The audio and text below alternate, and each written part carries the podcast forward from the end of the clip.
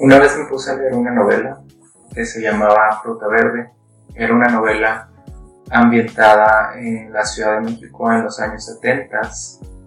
Y en esta novela lo que a mí me llamó la atención fue una expresión que el protagonista eh, expresa ah, para hacer conocer su sentir. Y este protagonista, Germán Resillas, decía, preferiría tener una sola cara con bigote y rimen en las pestañas en vez de cambiar de papel según el público que me observa.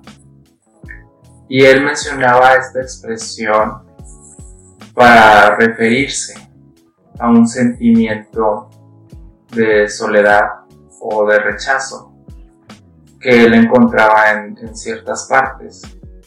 Para fines de esta novela, él se reconoce en cierto momento como atraído a personas de su mismo género y a personas del otro género, lo que hoy conocemos como bisexualidad. Y yo creo que lo que él expresa con esta frase todavía es muy real para 2020, porque cuando estamos hablando o cuando hemos escuchado de las vivencias de unas personas que se viven bisexuales, hay este doble rechazo. ¿Por qué este doble rechazo?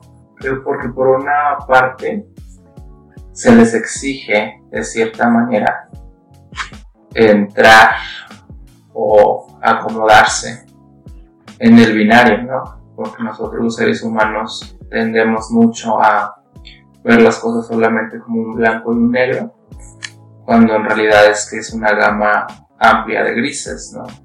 Entonces una persona bisexual de repente se le exige, o más bien se encuentra no son lo suficientemente heterosexuales para estar 100% con los heterosexuales, pero a la vez no son lo suficientemente homosexuales para estar con los homosexuales. No sé si me explico.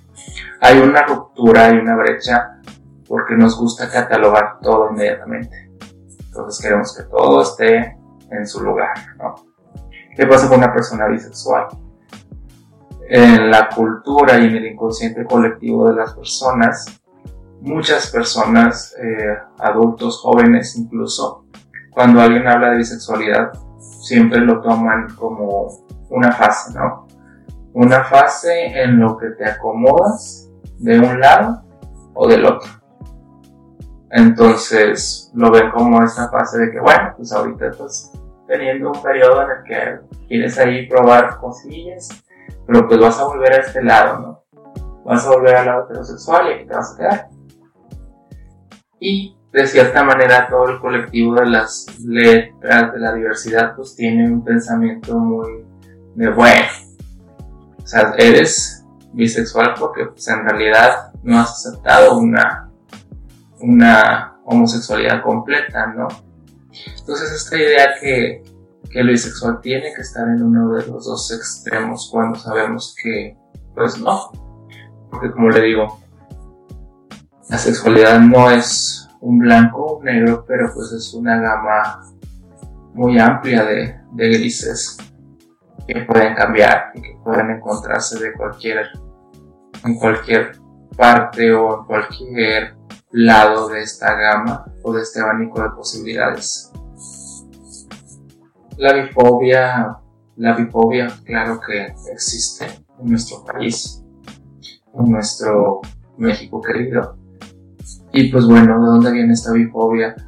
Yo lo que veo, lo que me he puesto a analizar, de un lado tienes esta bifobia que viene de parte de, la comunidad heterosexual, ¿no?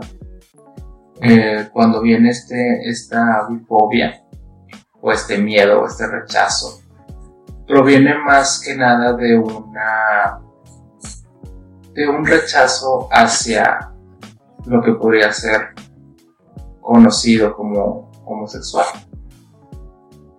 Entonces la persona o el colectivo heterosexual pues dice, pues bueno, estás mañoseando, ¿no? ¿Qué pasa cuando la bifobia proviene de, de estos espacios LGBTIQ+, las letras que se vayan agregando esta semana? Cuando la bifobia empieza a ser practicada desde estos espacios, eh, entre comillas, de diversidad, yo creo que proviene más bien de un dolor que proviene de la marginación. Muchas de las personas que expresan esta bifobia lo hacen desde un punto en el que dicen, bueno, pues tú como bisexual un día de estos te, te aburres de, jugar a, lo, a, ser homosexual o te aburres de, la persecución y pues un día te vas y te, quedas con algún hetero y ya, ¿no? Y entonces aquellos que en algún momento eran pues, los marginados, pues ahora se convierten en autoridades de lo que sí es diverso lo que sí está válido dentro del universo. Se vuelven una vez más estas figuras de autoridad y de poder.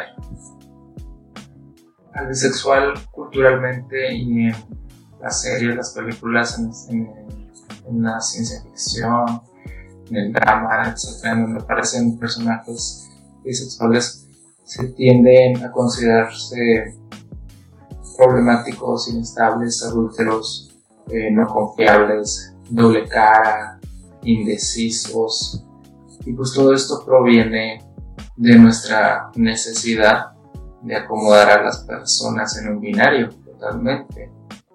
A lo que voy es que no porque una persona bisexual tenga la preferencia por uno u otro género, se le va a considerar o se va a convertir en una persona que va a poner el cuerno, ¿no? Me explico. Y pues nada, ¿no? Hay unas cositas que recordar, ¿no? Cuando estamos pensando en estos temas. La primera es que vaya, la bisexualidad no es una fase. Básicamente es una preferencia que existe no se trata tampoco de, que haya un 50 y 50 de porcentaje de atracción hacia un género u otro. Puede ser un 30-70, un 40-60. Depende mucho de cada persona porque cada persona define su bisexualidad de manera diferente. La otra, una persona bisexual tendrá un apetito súper feroz y querrá, querrá echarse a todo y a todo lo que se mueva y que se le parece enfrente. Pues no, en realidad no. Es más que nada es un mito, que eso ha sido un prejuicio con el que las personas bisexuales siempre han tenido como que, afrontar. La gente es así. Y por último, pero no por ser menos importante, cuando una persona bisexual está en una relación la que sea la relación, sea muy comprometida o no de la relación, no se vuelve inmediatamente de un día para otro heterosexual, si está en una relación heterosexual, o no se vuelve completamente homosexual solamente por estar en una relación homosexual. Eso no borra sus preferencias y sus necesidades y sus ganas de, de vincularse con, con una pareja de un género en algún momento con otra pareja de otro género en algún otro momento.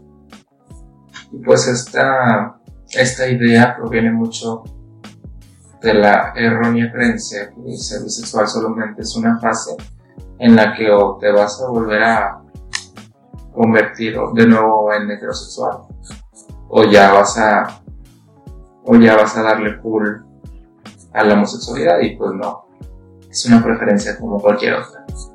A lo que voy el día de, hoy es que, vaya, que pues vaya, las orientaciones sexuales tampoco están escritas en piedra, ¿no?